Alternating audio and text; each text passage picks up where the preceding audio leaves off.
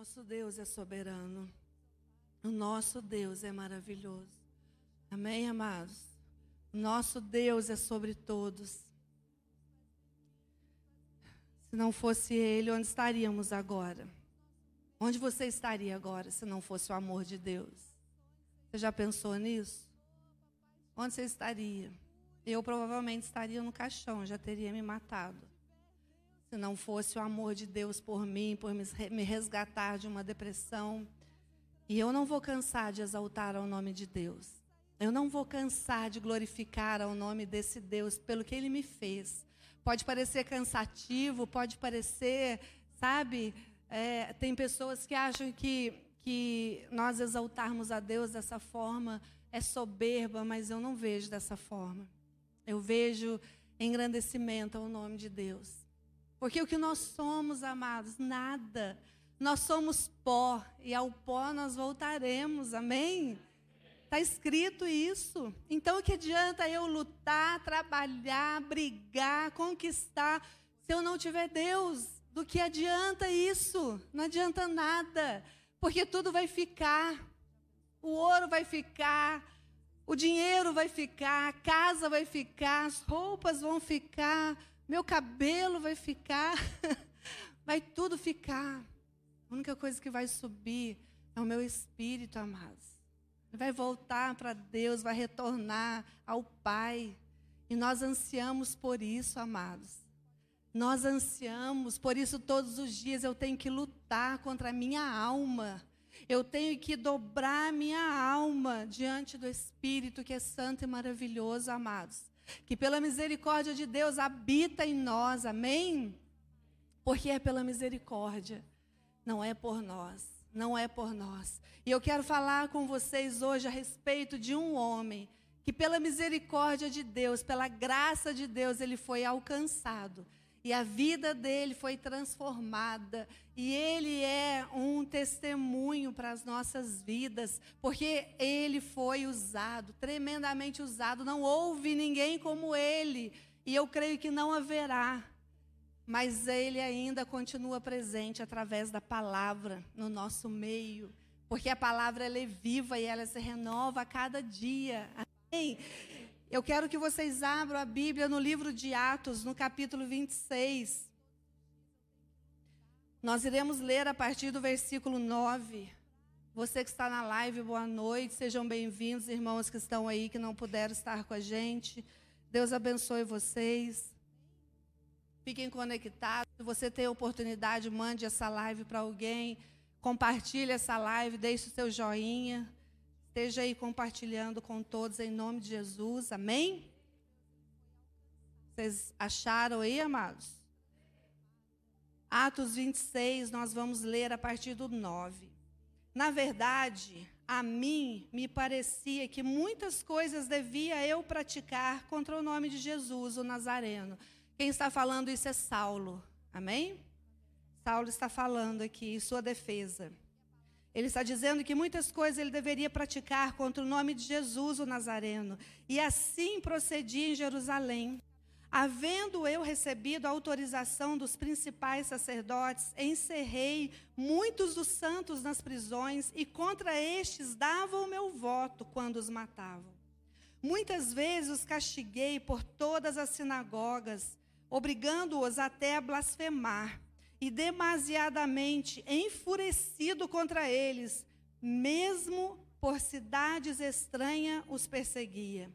Com estes intuitos, parti para Damasco, levando autorização dos principais sacerdotes e por eles comissionado.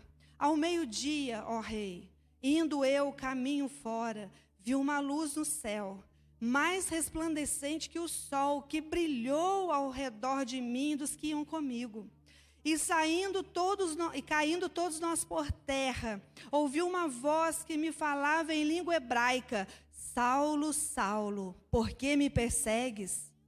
Dura coisa é recalcitrares contra os aguilhões. Então eu perguntei: Quem és tu, Senhor? Ao que o Senhor respondeu: Eu sou Jesus a quem tu persegues. Mas levanta-te e firma-te sobre teus pés, porque por isto te apareci, para te constituir ministro e testemunha, tanto das coisas em que me viste, como da, daquelas pelas quais te aparecerei ainda, livrando-te do povo e dos gentios, para que os quais eu te envio, para lhes abrires os olhos e os converteres das trevas para a luz e da potestade de Satanás para Deus, a fim de que recebam eles remissão de pecados e herança entre os que são santificados pela fé em mim. Amém e amém. Nós estamos lendo aqui o relato de Paulo em sua defesa, ele falando como foi a sua conversão. Paulo, amados, era um perseguidor ferrenho dos cristãos. Ele perseguia todos aqueles que seguiam a Cristo ele tinha ódio dos cristãos, porque Paulo era um judeu que nasceu, judeu que nasceu em Tarso, e ele veio para Jerusalém, estudou com Gamaliel, o mais sábio de todos os professores naquele lugar. E ali ele se formou, se tornou um doutor da lei, e contra todos aqueles que falavam a lei, ele perseguia. E os cristãos estavam trazendo algo novo. Nessa época, eles, né, quando Paulo se encontrou com Jesus, eles ainda não eram chamados de cristãos. Eles eram chamados de seguidores do caminho.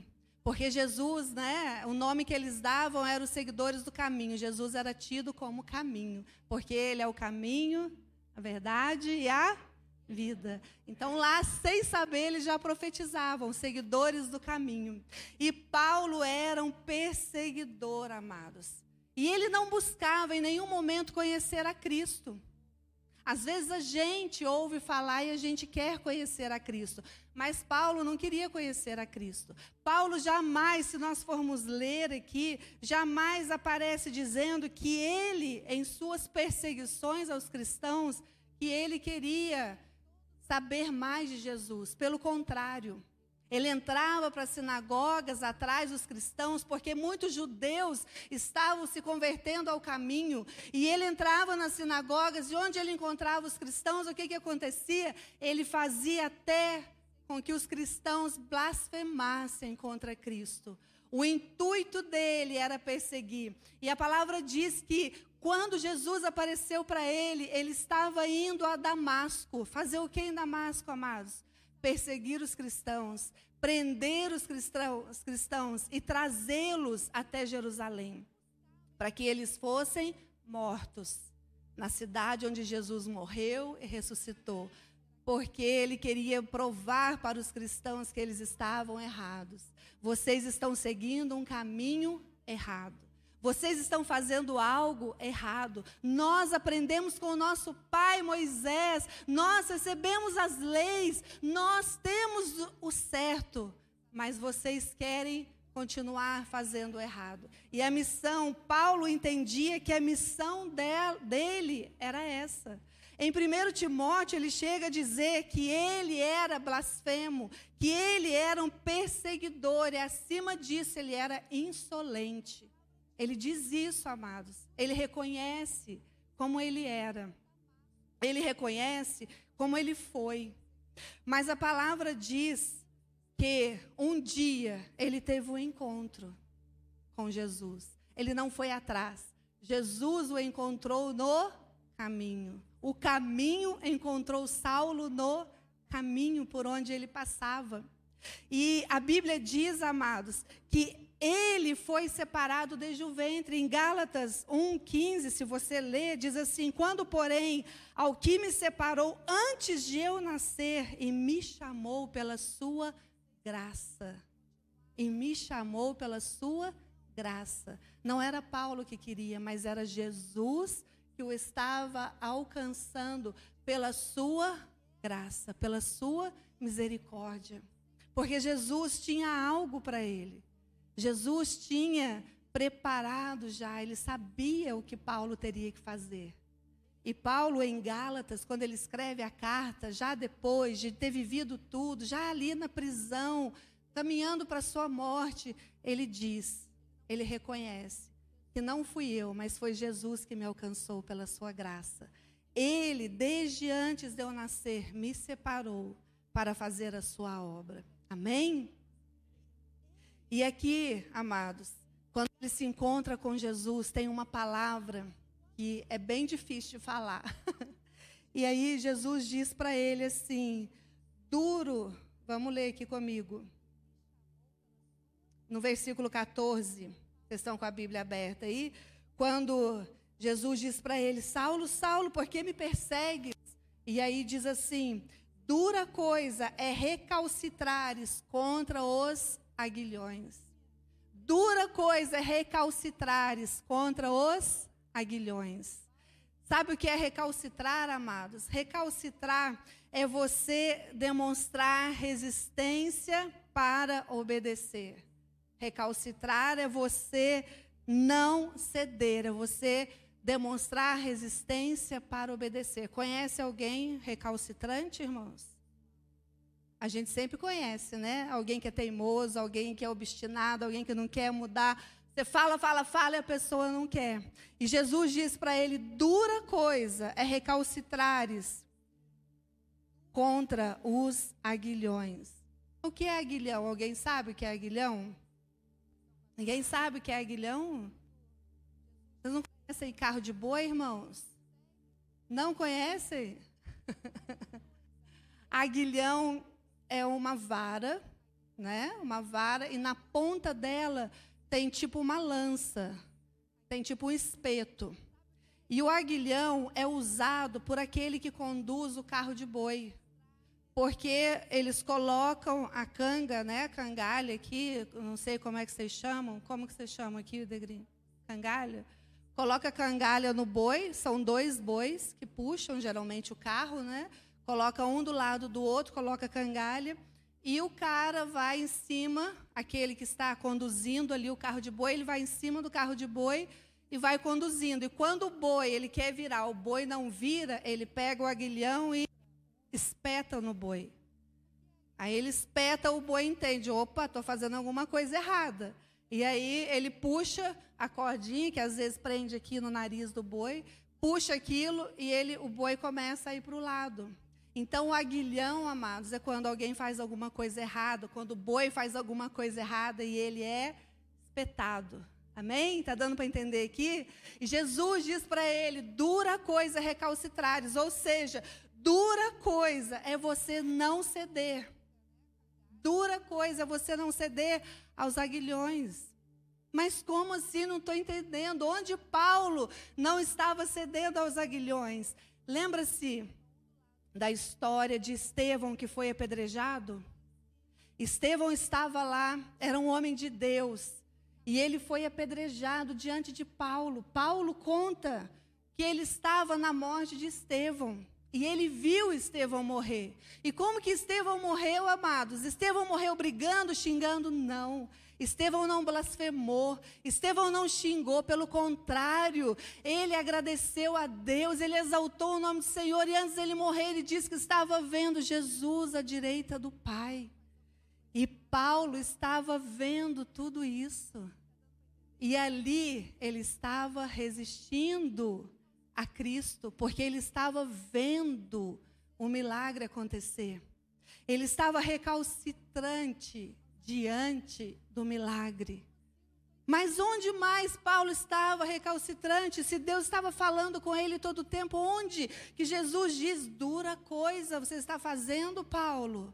É hora de você mudar. Não resista mais. Paulo, como nós lemos, era perseguidor dos cristãos, amados. E ele diz aqui que muitas vezes quando o sinédrio liberava, ele prendia os cristãos, e quando o sinédrio liberava aqueles cristãos para serem mortos, lançados ali para serem devorados pelas feras, ou queimados, ou esquartejados, Paulo estava lá e ele dava o ok dele.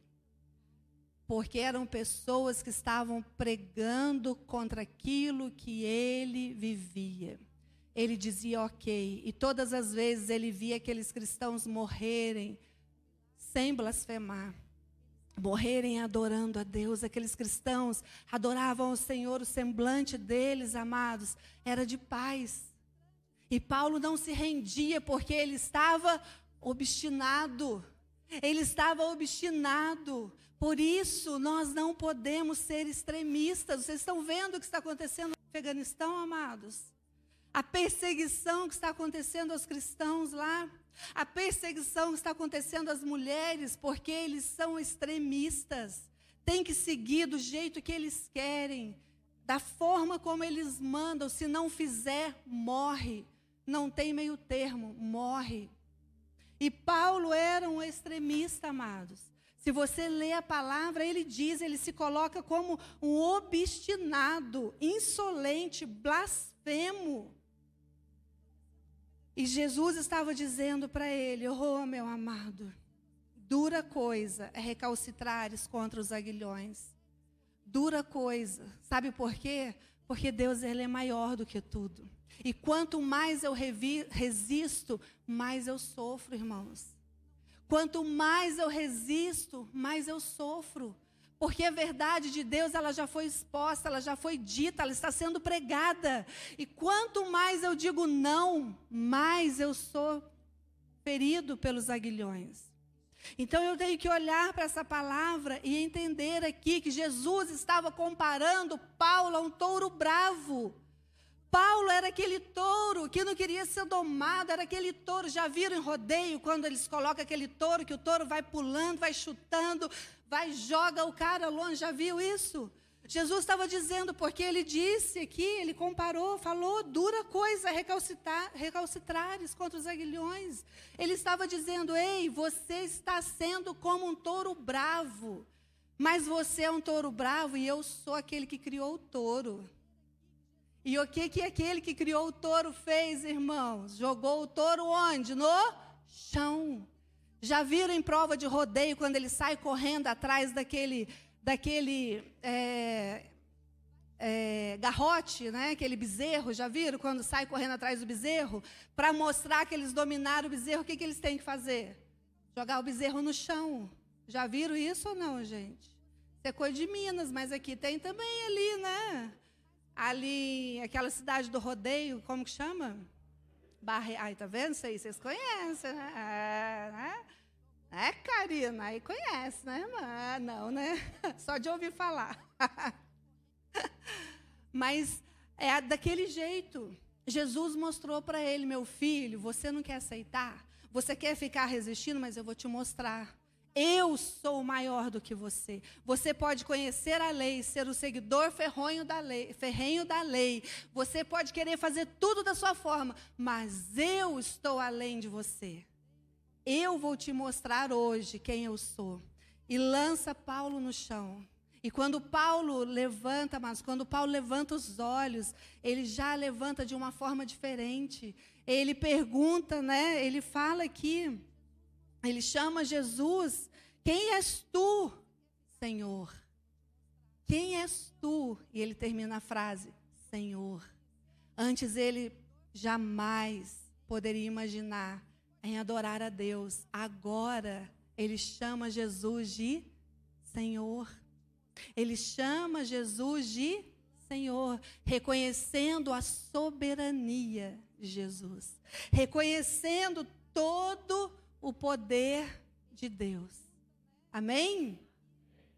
Deus não fez dar um branco na cabeça dele. Jesus cegou os seus olhos, mas não deu um branco na sua mente. Vamos apagar agora tudo que você aprendeu. E eu vou te levar a um patamar novo. Você vai ser ousado. Você vai ser um ousado pregador, um missionário que vai abrir igrejas, que vai. Não. Jesus não fez nada disso. Ele o cegou e ele fez o que eu preguei um dia aqui. Jesus começou a ressignificar a mente dele, as atitudes dele, tudo que ele havia aprendido para ser usado na obra de Deus, mas de uma forma certa. Porque até então ele iria pregar da forma como ele era, judeu como ele era, conhecedor da lei. Ele iria agir daquela forma. Então ele precisava, amados, aprender a ser liderado para depois ele liderar aqueles que estariam com ele. E aí Jesus primeiro traz Ananias. Jesus fala para ele: Você vai ser conduzido até um lugar. Um cara que conduzia as pessoas à prisão.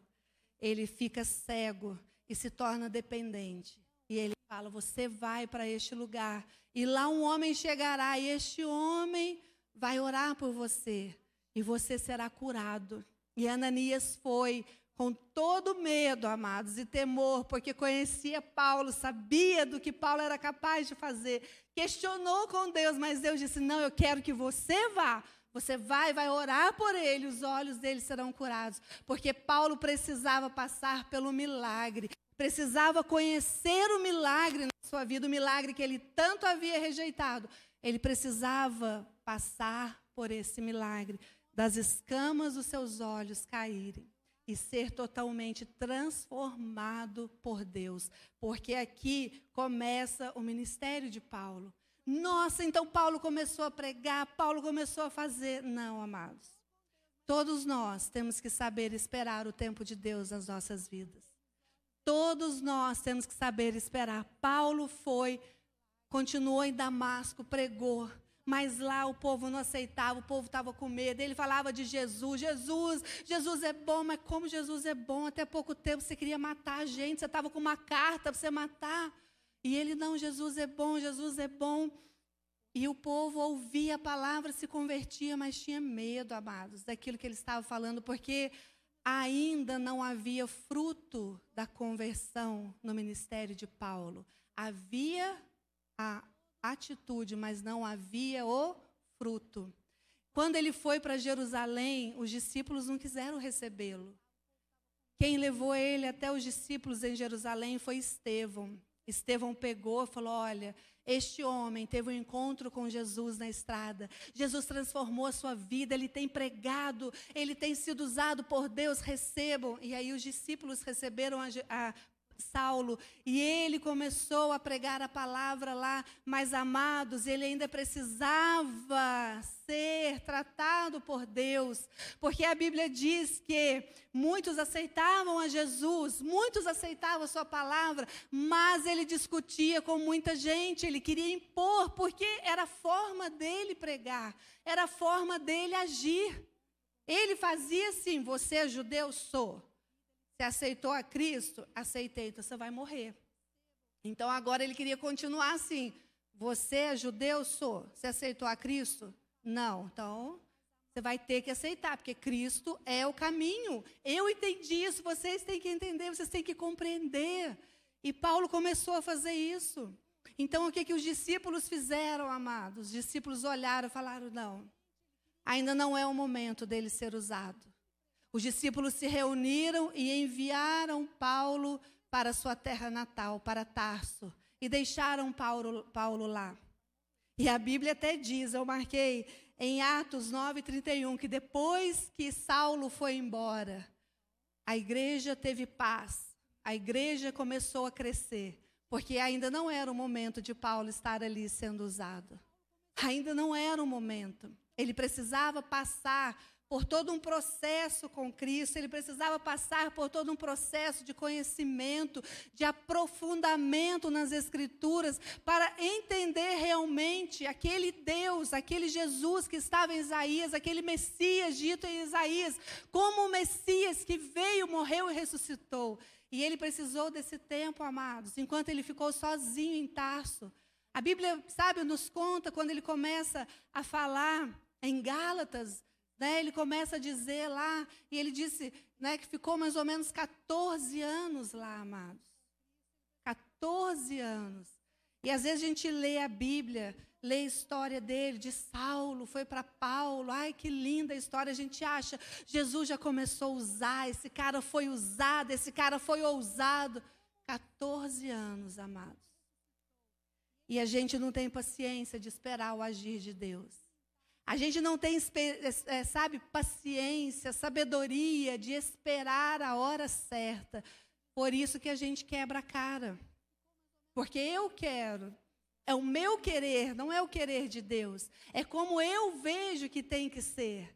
Por isso, Jesus enviou, permitiu que ele fosse enviado.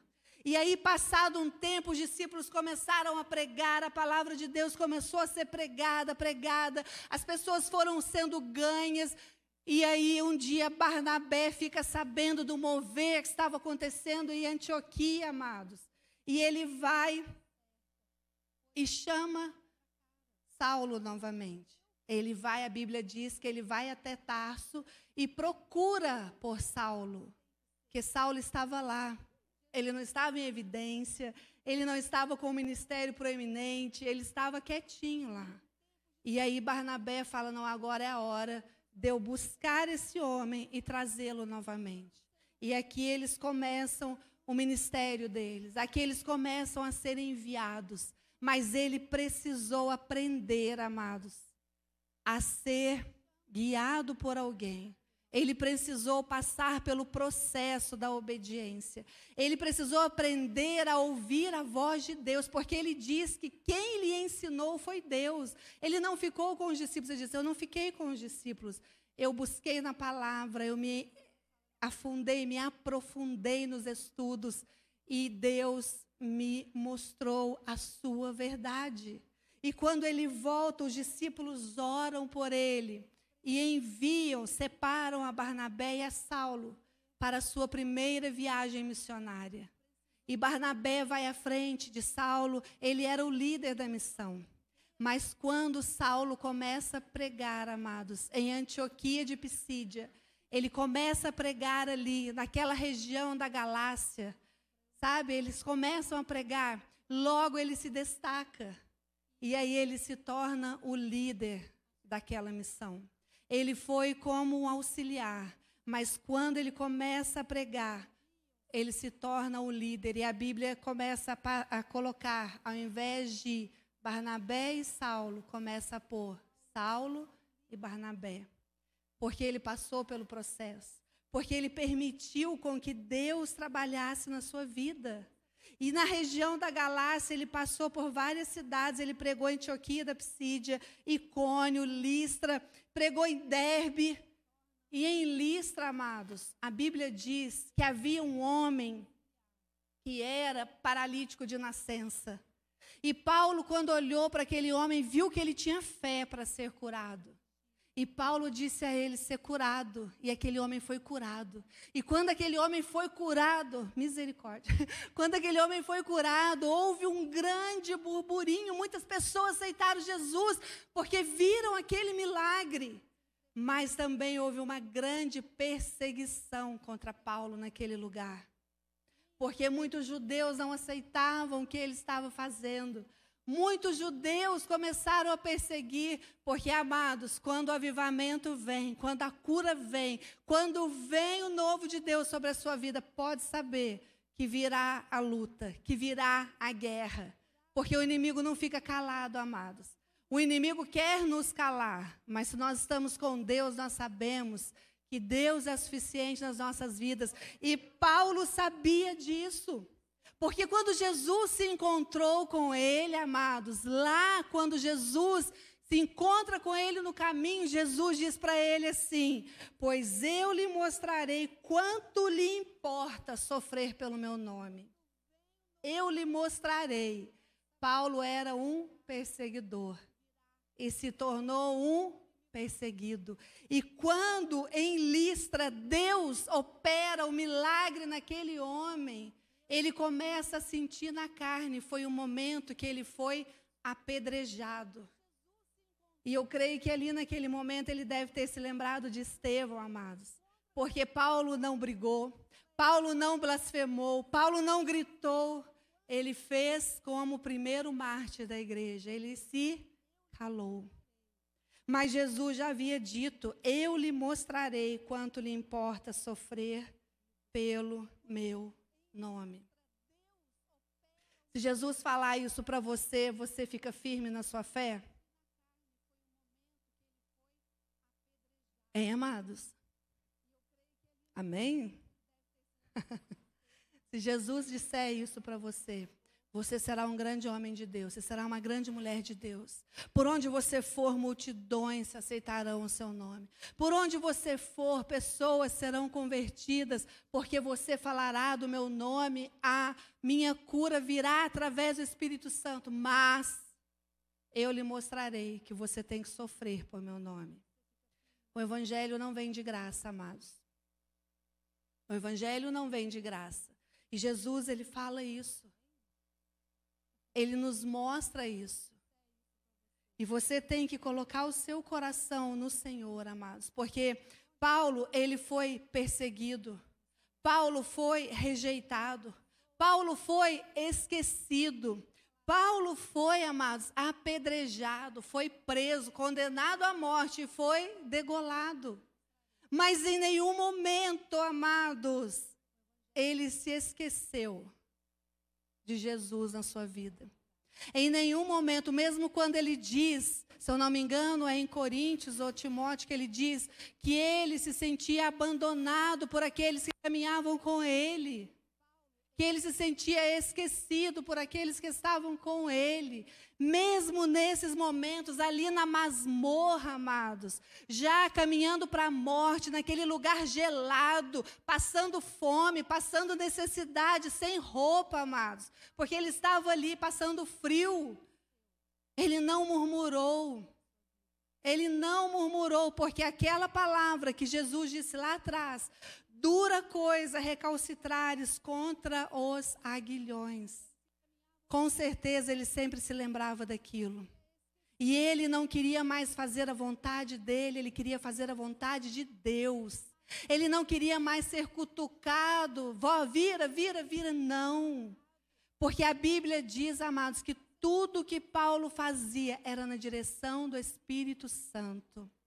Certa vez ele queria pregar em um lugar, o Espírito Santo disse: Não, eu quero que você pregue para os gentios, eu quero que você vá para lá. E Paulo foi.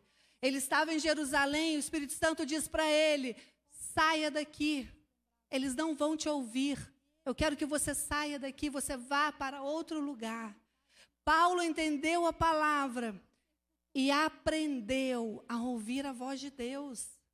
Porque dura coisa, amados, é recalcitrares contra os aguilhões. Dura coisa. Deus fala com a gente, por que, que você não faz, meu amado? Eu te amo tanto. Não, eu não quero. Eu não quero. Hoje em dia, amados, as pessoas sofrem muito, sabe por quê? Por causa da inconstância, por causa da sua superficialidade como cristãos. Não criam raízes não tem apego à palavra de Deus, não tem temor à palavra de Deus. Como eu falei para vocês esses dias, que a pessoa disse para mim, disse para nós, nós estávamos conversando com essa pessoa, e essa pessoa falou para mim, olha, falou para nós, para mim para o Ildegrim, olha, eu vou embora, porque eu não quero ficar mais, eu vou embora. E aí eu questionei, mas você vai embora por quê? Não, porque eu não quero, porque não, não, não, não gostei do que fizeram, não gostei do que vocês falaram e estou indo embora. E eu peguei e olhei para a pessoa e disse assim, mas você, quando entrou aqui, você veio, sentou nessa mesma cadeira, chorando, e você disse para a gente, Deus me mandou para esse lugar. Deus me trouxe para esse lugar. Eu olhei para a cara dessa pessoa e disse: Mas Deus agora desdisse o que ele disse? Né? Não sei se existe essa palavra. Deus voltou atrás na sua palavra. Eu olhei para ele e falei: Meu querido, vou dizer algo para você. Fale assim: Eu quero ir embora. Não diga para mim, Deus mandou embora. E eu pedi: Olha nos meus olhos, diga para mim que foi Deus que mandou você sair. Ele falou: Não foi. Eu falei: Então. Então não brinque com a palavra de Deus. Se você não tem certeza do que Deus faz, do que Deus quer, não diga Deus fez, Deus falou, Deus mandou. Porque dura coisa, amados, é recalcitrares contra os agrilhões, contra os aguilhões. Dura coisa. Não queira ficar o tempo todo sendo alfinetado para você entender a vontade de Deus. Querido, ouça a vontade de Deus, ouça, aprenda, viva a palavra. Porque é difícil para nós, porque a nossa carne não quer se render. Deus precisou arrancar aquele cara do cavalo, jogar ele de cara no chão para mostrar para ele: olha, eu sou, eu sou. Lembra lá do início, Saulo? Lembra de quando você estudava as Escrituras com Gamaliel? Eu sou. Eu sou. Toda a criação se rende a mim. Então não queira, amados, não queira ser superficiais. Vocês estão vendo o Afeganistão que está acontecendo. Vocês estão vendo a perseguição que está começando a surgir no Brasil, amados. Pessoas sendo presas. Ah, mas isso aí é política, eu não quero saber de política. E nem eu quero falar de política no altar, porque aqui não é lugar disso. Mas nós não podemos ser alienados ao que está acontecendo, irmãos. De forma nenhuma. Querem calar a família eu não posso aceitar, eu passei para vocês aqui o vídeo daquele coral de gays de São Francisco cantando: Nós vamos converter os seus filhos, nós já estamos entrando nas suas casas. Aí vocês olham e falam assim: Não está, na minha casa não está. Será que não, amados? Lucas, coloca para mim aí, por favor, o cambito da rainha. É o efeito Netflix primeiro. Será que a gente não está? Quantos aqui tem Netflix na sua casa?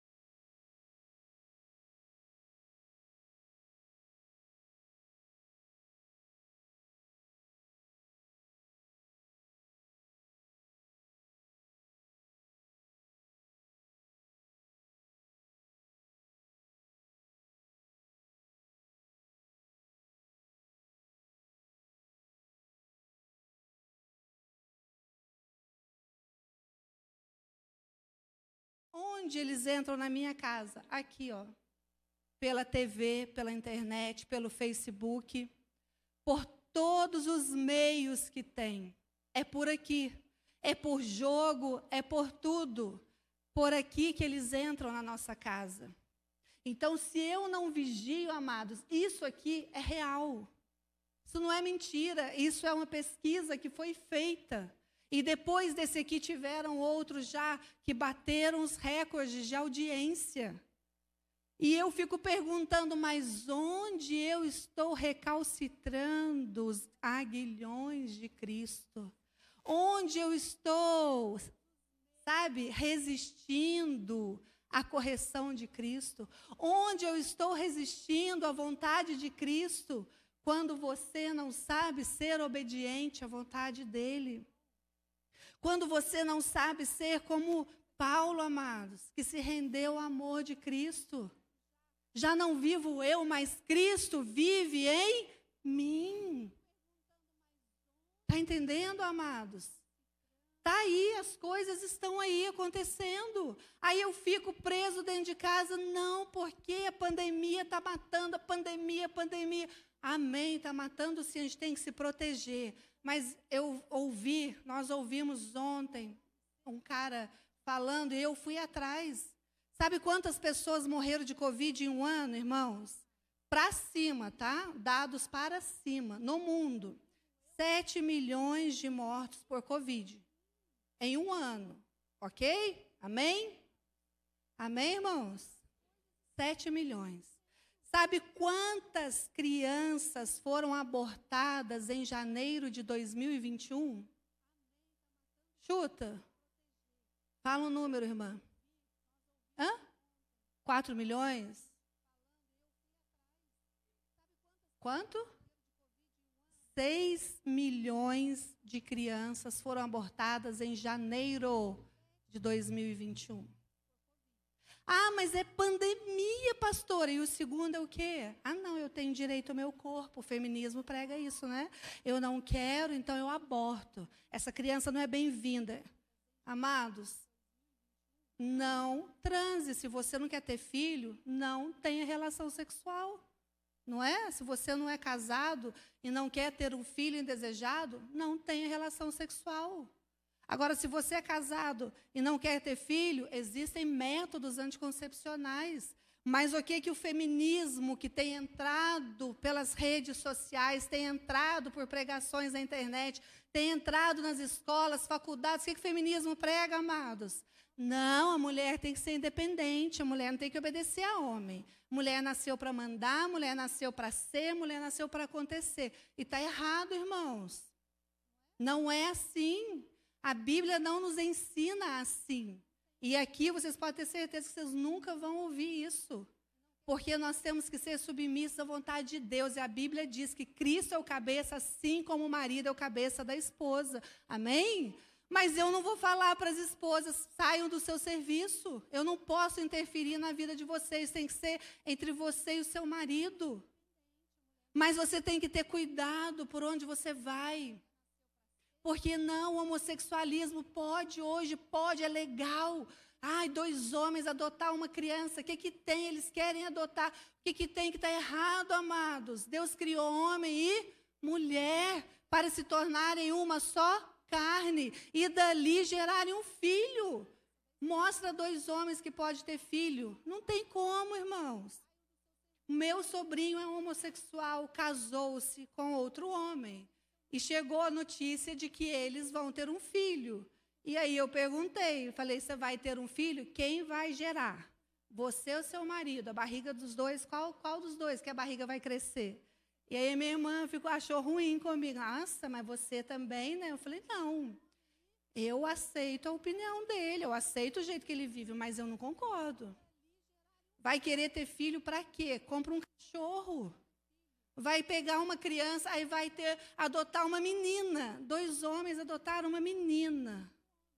Gente, na televisão esses dias, duas moças, namoradas, mataram o menininho. Porque o menino atrapalhava o namoro. Aí a mãe concordou com a namorada, foi lá e matou a criança. Olha que legal. Mataram, puseram na bolsinha, jogaram no rio, voltaram felizes da vida, dando risada. Que mundo é esse, amados? Que mundo é esse onde o filho se perde dentro de casa porque não tem conversa com os pais? Onde filho dá na cara do pai? Onde as coisas estão invertendo, amados? Nós precisamos entrar na palavra de Deus. Nós precisamos entrar na vontade de Deus. Amém?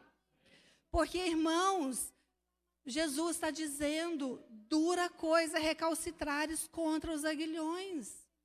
Jesus está dizendo para a gente hoje, eu estou falando, se você não obedecer, você vai ficar. Não brinque de ser cristão, é muito sério ser cristão. É muito sério, irmãos. É muito sério. Nós precisamos aprender a amar a Deus sobre todas as coisas. Hoje eu estava na minha casa à tarde orando e ouvi o louvor vindo da casa da vizinha lá. A vizinha ouvindo louvor alto, eu falei para o Ildegrinho, falei, olha, vizinha abençoada, ouvindo louvor lá, que glória. Está chegando em casa. Mas são poucas casas que fazem isso. São poucas casas. A gente vê hoje as crianças chegam na igreja, meu filho é um, chega na igreja, pega o celular. Então eu quero pedir aos pais que estão aqui que durante o culto não ponham o filho diante do celular, amados. Não ponha, porque se você não ensinar o seu filho dentro da igreja a adorar a Deus, ele não vai adorar. Porque se dentro da igreja ele pode ter o celular que ele tem lá fora, aqui dentro para ele não vai trazer nada de mudança. E na vida de Paulo teve muita mudança. Mas não é só criança, tem muito adulto que fica no celular o culto inteiro. Ah, eu estou vendo. Se você tem problema com o celular, porque não precisa entrar na live para compartilhar a live mais. Você pode fazer isso amanhã, quando você chegar em casa. Mas se você tem problema, desliga o celular, meu amado. Põe no modo avião. As mensagens que estão chegando aqui para você, sabe, no seu WhatsApp, você responde depois. Mas não seja hipócrita de ficar no culto respondendo mensagem. Ah, pastora, mas você responde. Sim, eu estou aqui na live, eu acompanho a live. Porque eu pego as pessoas que pedem oração, eu pego as pessoas que estão conversando aqui, falando, eu estou respondendo as pessoas. Mas não é de minha vontade, mas eu faço porque eu preciso fazer. Se nós temos esse contato, ainda nós temos que fazer. Mas eu peço a vocês que não façam. Não entrem aqui fazendo isso. Porque Paulo pregou, amados, por toda a região ali da Galácia. Muitas cidades Paulo foi usado. Mas depois ele começa a escrever cartas a essas cidades. E ele escreve uma carta aos Gálatas, né? Para todas essas, essas, essas regiões da Galácia, ele escreve uma carta chamada Carta aos Gálatas. E em Gálatas, ele escreve para essas pessoas que haviam conhecido o Evangelho, ensinando a justificação pela fé, a liberdade cristã, ensinando para ele, dando orientações para a vida cristã, porque Paulo estava percebendo que eles estavam se perdendo. E em Gálatas 1, no versículo 6, ele diz assim: Admira-me que estejais passando tão depressa daquele que vos chamou na graça de Cristo para outro evangelho, o qual não é outro senão que há alguns que vos perturbam e querem perverter o evangelho de Cristo. Mas ainda que nós, ou mesmo um anjo vindo do céu, vos pregue evangelho que vá além do que vos temos pregado, seis, seja anátema ou seja, seja separado para destruição. Assim como já dissemos, e agora repito: se alguém vos prega evangelho que vá além daquele que recebestes, seja anátema. Paulo havia pregado a palavra, Paulo havia instruído aquele povo, mas eles estavam se perdendo. E por que, que eles estavam se perdendo, amados? Por causa da vontade deles. Porque as pessoas estavam vindo com ideias diferentes. Facebook é uma benção, amados. É uma benção, mas é uma desgraça. Porque tem pregação de tudo quanto é jeito. E às vezes a gente abre a pregação e vai seguindo, não sabe de onde o cara vem, como a igreja dele foi fundada, de onde ele saiu para abrir a igreja dele, o que, que aconteceu com a vida dessa pessoa. E ele começa a falar e você começa a obedecer. Você começa, sabe por quê? Porque é o que a sua carne quer. É o que a sua carne quer ouvir. Não é o que Deus quer falar. Aí vem um pregando, o dízimo não é para. Dízimo não é de Deus, você não tem que dizimar. Isso aí é obra do homem. A lei já foi acabada, já foi extinta. Dízimo não. E aí você realmente não quer fazer isso, você segue aquilo que está ali. Então tome muito cuidado, irmãos, com palavras no Facebook. Eu ouço muito. O dia inteiro na minha casa tem palavra. Ouço no YouTube, no Facebook, ouço. Mas eu sei quem eu ouço. Eu não deixo qualquer um entrar na minha casa, não. Não deixo. Porque tem cada coisa, tem uns que são polêmicos, né? Tem gente que gosta de polêmica. Esses dias o cara mandou um para mim, o cara cheio de polêmica lá, agora ele está falando até que criança não tem que passar linha, que é bobeira, que isso aquilo. Irmãos, siga o que a Bíblia diz. Sabe? Obedeça o que a palavra diz. Por que, que as crianças vão para lá? O Renan deu aula lá. Nós temos um livro para as crianças seguirem. As crianças não ficam lá jogadas num depósito. As crianças não ficam lá correndo, pulando. Quinta-feira eu conversei com a Julícia, eu falei, quinta-feira tem que ter aulinha também, Porque quinta-feira eram poucas crianças, mas agora já estão vindo, eles têm que ficar lá também tendo ensino da palavra. Porque se a gente não ensinar, não adianta eu lançá-los lá. Mas por que, que eles estão lá? Eles estão recebendo a palavra na linguagem deles. Mas aí eu começo a ouvir as coisas e eu vou me perdendo, amados. E eu não tenho que ser assim, por isso tem muita gente fraca na fé. Tem muita gente se perdendo. O que a gente vê de crente desigrejado é a palavra do momento. Por que você não está aí na igreja? Porque eu não gosto, não gostei de lá. Ah, mas você está. Não, também não gostei de lá. Ah, não, não, também não gostei de lá. O que acontece? Você já está desviado faz tempo. E você não está sabendo.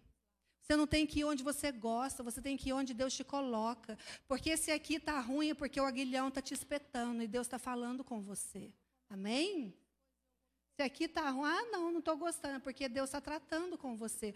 Ou vocês acham que Deus não precisou mudar muita coisa na vida de Saulo antes de ele começar a pregar? Precisou, irmãos. Por isso ele ficou 14 anos, 15, sei lá, 10 anos ali, guardadinho, aprendendo. Para ele não vir do jeito que ele era, com tudo aquilo que ele era, irmãos. Sabe, ele encontra com Áquila e Priscila e ensina para os dois. E aí ele faz, eles estão pregando. Ah, mas eles pregavam na casa deles, não era na igreja, pastor. Ah, tá. Aí depois, quando ele fala de novo, que ele escreve, ele já muda a ordem. Não é Áquila e Priscila, é Priscila e Áquila. Ah, mas Paulo manda as mulheres ficarem quietas. Amados, vamos ler a palavra, vamos entender, vamos aprender. Porque nós não estamos aqui pregando mentiras, nós estamos pregando verdades. E como eu falo, veja pelo fruto e saiba onde Deus está. Se não tiver o fruto, com certeza não é de Deus. Não é de Deus. Mas peça ao Senhor, me dê direção, me dê, Jesus, a sua verdade sobre mim. Me dê a sua verdade. Porque, amados, a guerra começou lá no Éden. E essa guerra não vai acabar. Vai existir o Afeganistão, vai existir o Talibã, depois vão se levantar outros, os cristãos sempre serão perseguidos, sempre haverá gente contestando que vocês estão fazendo errado, não é? E o pior é que na internet quem briga com cristão é cristão, já viram isso? Não é do mundo, né? Quem briga com cristão é cristão. Um entra na página do outro para falar mal, meter o pau. Como se isso fosse edificar alguém. Então vamos adorar a Deus, irmãos. Vamos amar ao Senhor, porque Ele é maior do que todas as coisas. Vamos seguir o exemplo deste homem, de Paulo, que é um exemplo maravilhoso. E ele diz em Gálatas 5, ele diz aqui Gálatas 5,16: Digo, porém, quando ele escreve aos Gálatas, ele diz assim: olhe que, digo, porém, andai no espírito e jamais satisfareis a concupiscência da carne. Porque a carne milita contra o espírito, o espírito contra a carne. Porque são opostos entre si, para que não façais o que porventura seja do vosso querer. Estão entendendo, amados? Não é o meu querer, é o querer de Deus. É o querer de Deus que tem que ser feito. Não é o meu querer. O meu querer é falho.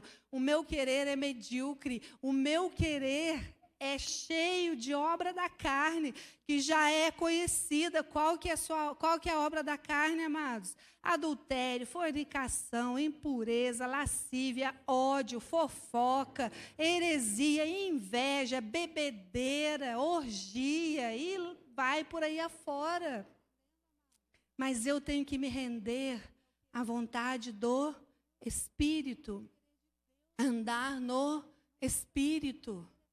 É fácil andar no Espírito, irmãos? Não. É fácil? Não. Não é fácil. Mas quando você anda no Espírito, o Espírito faz. Ele fala através de nós. Ele faz. E eu quero deixar essa pergunta aqui. Até quando você vai recalcitrar contra os aguilhões. Até quando? Até quando, amados, você vai recalcitrar? Até quando você vai dizer não, Deus? A minha vontade é diferente da sua, Senhor. E aí você fica brigando em casa, você fica discutindo. Enquanto você discute, o inimigo ganha terreno.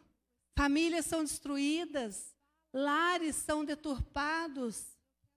Porque eu não quero me render à vontade de Deus, que é boa, perfeita e agradável, amados. É boa, perfeita e agradável. Amém?